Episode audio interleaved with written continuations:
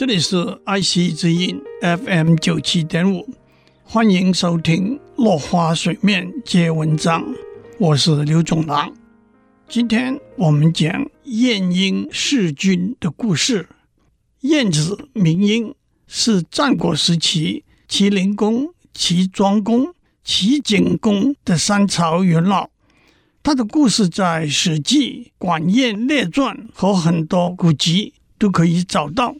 最完整的文献应该是西汉时期刘向编撰的《晏子春秋》，记载许多晏子劝告齐军要勤政爱民、虚心纳谏、节制饮酒的事迹。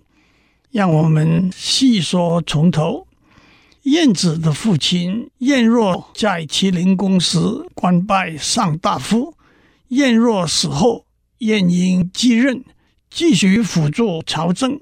曾经有人问他：“您侍奉过三位国君，仕途都很顺畅，是不是能有三心呢？”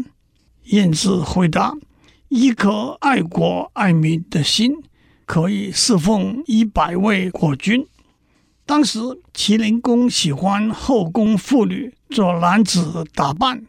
风气传开后，上行下效，全国妇女都跟着扮男装。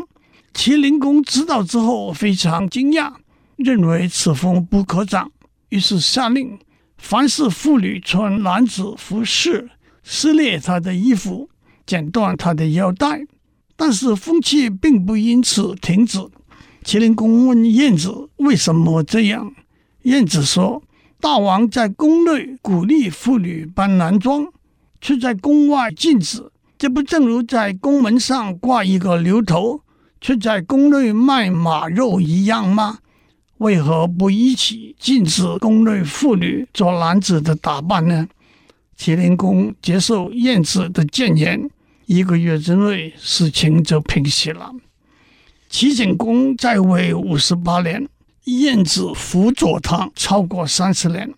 有一次，齐景公和群臣共饮，兴高采烈对群臣说：“今天要和众卿喝个痛快，不必拘礼。”晏子听了，脸色立刻一变，说：“皇上说的有点偏差。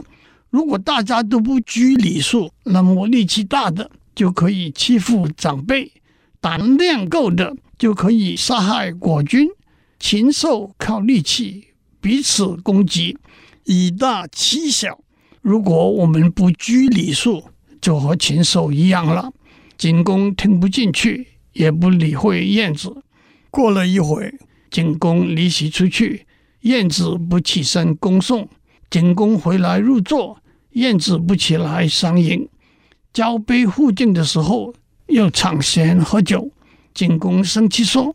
你刚才对我说，人不可以无礼，而你却这般不礼貌来对待我。晏子说：“我怎么会忘记刚才说过的话呢？我只是用具体的行动来说明无礼而已。”景公说：“那是我的过错。”酒过三巡之后，就停下来不再喝了。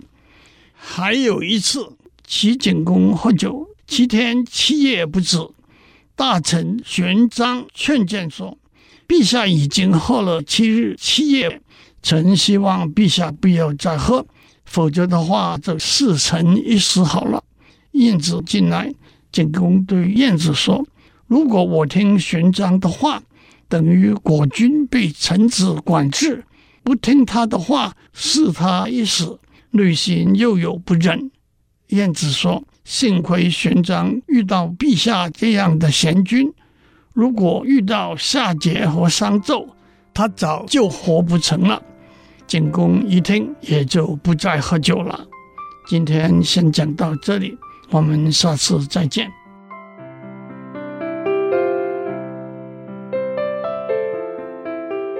以上内容由台达电子文教基金会赞助播出。